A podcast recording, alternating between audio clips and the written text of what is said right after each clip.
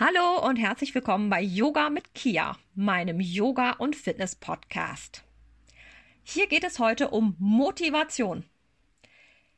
Während des Lockdowns motiviert bleiben, geht das überhaupt? Hier in Deutschland stecken wir ja seit Monaten im Lockdown und hoffen, dass wir bald in unser normales Leben zurückkehren können. Ein Teil dieser Normalität wäre vielleicht auch ein regelmäßiges Training im Fitness- oder im Yogastudio. Nun stellt sich bei einigen von uns aber sicher die Frage, ach du Schreck, kriege ich das überhaupt noch hin, so ein regelmäßiges Training? Ich weiß ja nicht, wie es euch in den letzten Wochen und Monaten motivationsmäßig so ergangen ist. Vielleicht mögt ihr mir einen Kommentar dazu hinterlassen, aber mir fiel es von Woche zu Woche immer schwerer, mich zum Training aufzuraffen. Den ersten Lockdown im zweiten Quartal 2020, den habe ich trainingsmäßig eigentlich noch ganz gut überstanden. Das Wetter war gut, man konnte draußen trainieren und irgendwie glaubte man auch, im Sommer ist der Spuk garantiert vorbei. Naja, nee. In November ging es gefühlt dann erst so richtig los. Ihr wisst, ich bin ja Fitnesstrainerin und Yogalehrerin und ihr wisst auch, die Fitnessbranche gehörte zu der Gruppe der ersten, die schließen mussten. Ich möchte hier auch gar nicht darauf eingehen, wie viele Existenzen sich dadurch jetzt im Moment bedroht sehen. Ich denke, wir alle wissen, wie schlecht es einigen Branchen zurzeit geht.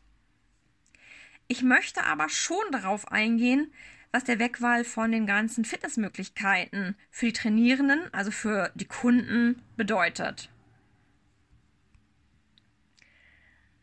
Da haben wir zum Beispiel Gewichtszunahme, Abbau von Muskelmasse, Zunahme von Rückenschmerzen und bei schlechtem Wetter auch weniger Möglichkeiten, das Immunsystem durch Bewegung im Freien zu stärken. Selbst diejenigen, die dem Wetter trotzen, können Outdoor-Sport nicht mehr in Gruppen ausführen. Und durch all diese ganzen Einschränkungen durch die fehlenden Möglichkeiten schwindet nach und nach die Motivation. Am Anfang geht man vielleicht noch alleine laufen, aber je länger der Lockdown anhält, desto mehr vermisst man seine Laufgruppe. Geht euch das auch so? In den ersten Wochen kann man sich auch noch für Online-Kurse begeistern, aber irgendwann fehlen einem die Gespräche mit den anderen Kursmitgliedern und auch mit den Trainern.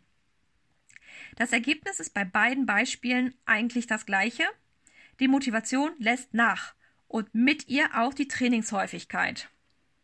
Klar merken wir, dass es uns dadurch schlechter geht und uns quält auch irgendwo das Gewissen.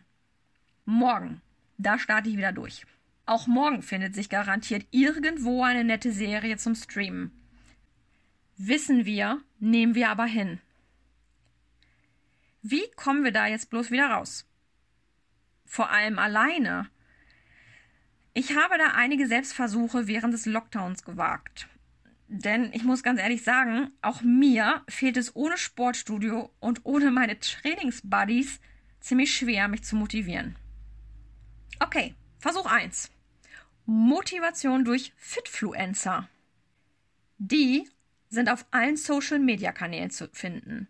Die Fitfluencer gut aussehende, sportliche und super motivierte Leute, die tolle Erfolge vorweisen können und die ihr Training in Form von täglichen Bildern oder Posts dokumentieren. Die Aufnahmen, die sind meist echt fantastisch. Die haben immer tolle Filter draufgelegt und manchmal, wenn man genau hinschaut, dann steckt auch noch ein bisschen Werbung drin, so ganz versteckt. Manchmal ist das auch richtig niedlich.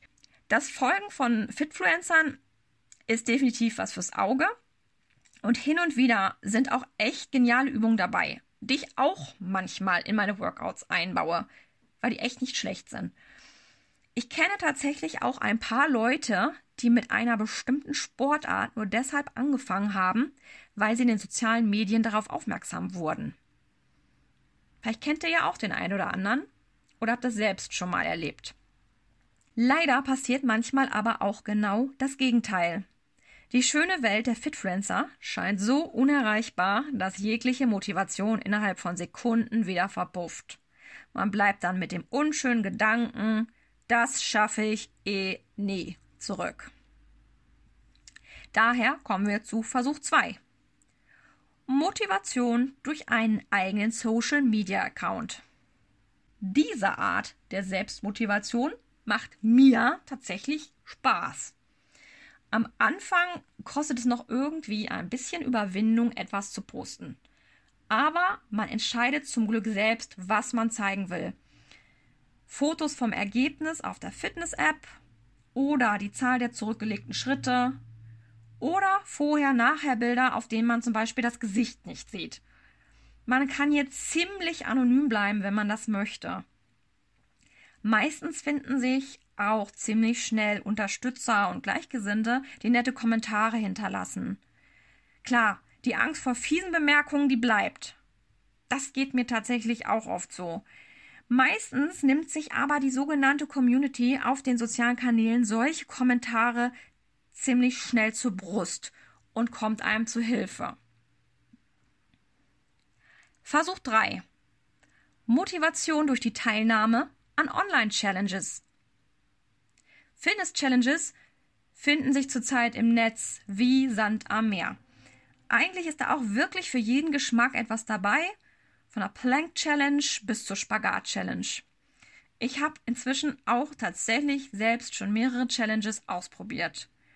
Motiviert haben mich dabei vor allem die Challenges, die meine Interessen ansprechen, zum Beispiel Yoga Challenges.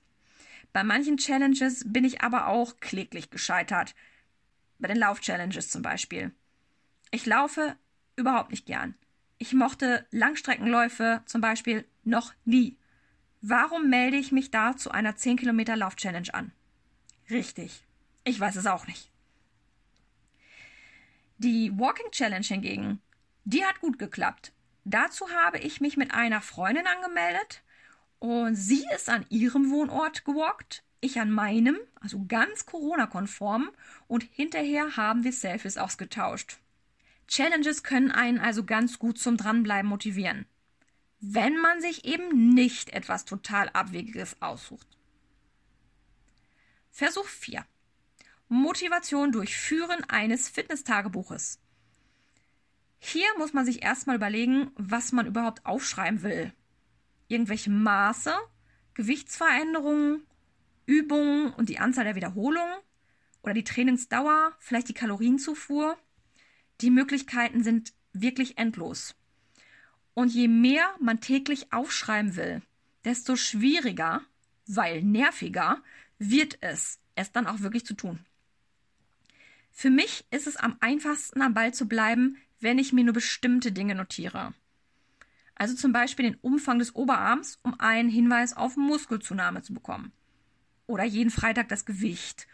Oder an welchen Techniken ich gearbeitet habe, zum Beispiel im Taekwondo-Training. Wichtig ist für mich, wenn ich nichts tue, kann ich auch nichts notieren. Es geht aber auch nicht darum, Romane zu schreiben. Natürlich gibt es noch weitere Möglichkeiten, die Motivation im Lockdown anzukurbeln. Ich kann leider heute nicht auf alle eingehen. Ich freue mich aber, wenn ihr eure Motivationstipps in den Kommentaren hinterlasst oder mir eine Mail schreibt. Vielleicht könnt ihr aus der heutigen Episode ja auch die ein oder andere Anregung mitnehmen. Es würde mich auf jeden Fall sehr freuen. Ich wünsche euch viel Spaß beim Training. Lasst euch die Freude an der Bewegung auf keinen Fall durch den Lockdown nehmen. Wir hören uns und bis dahin bleibt gesund.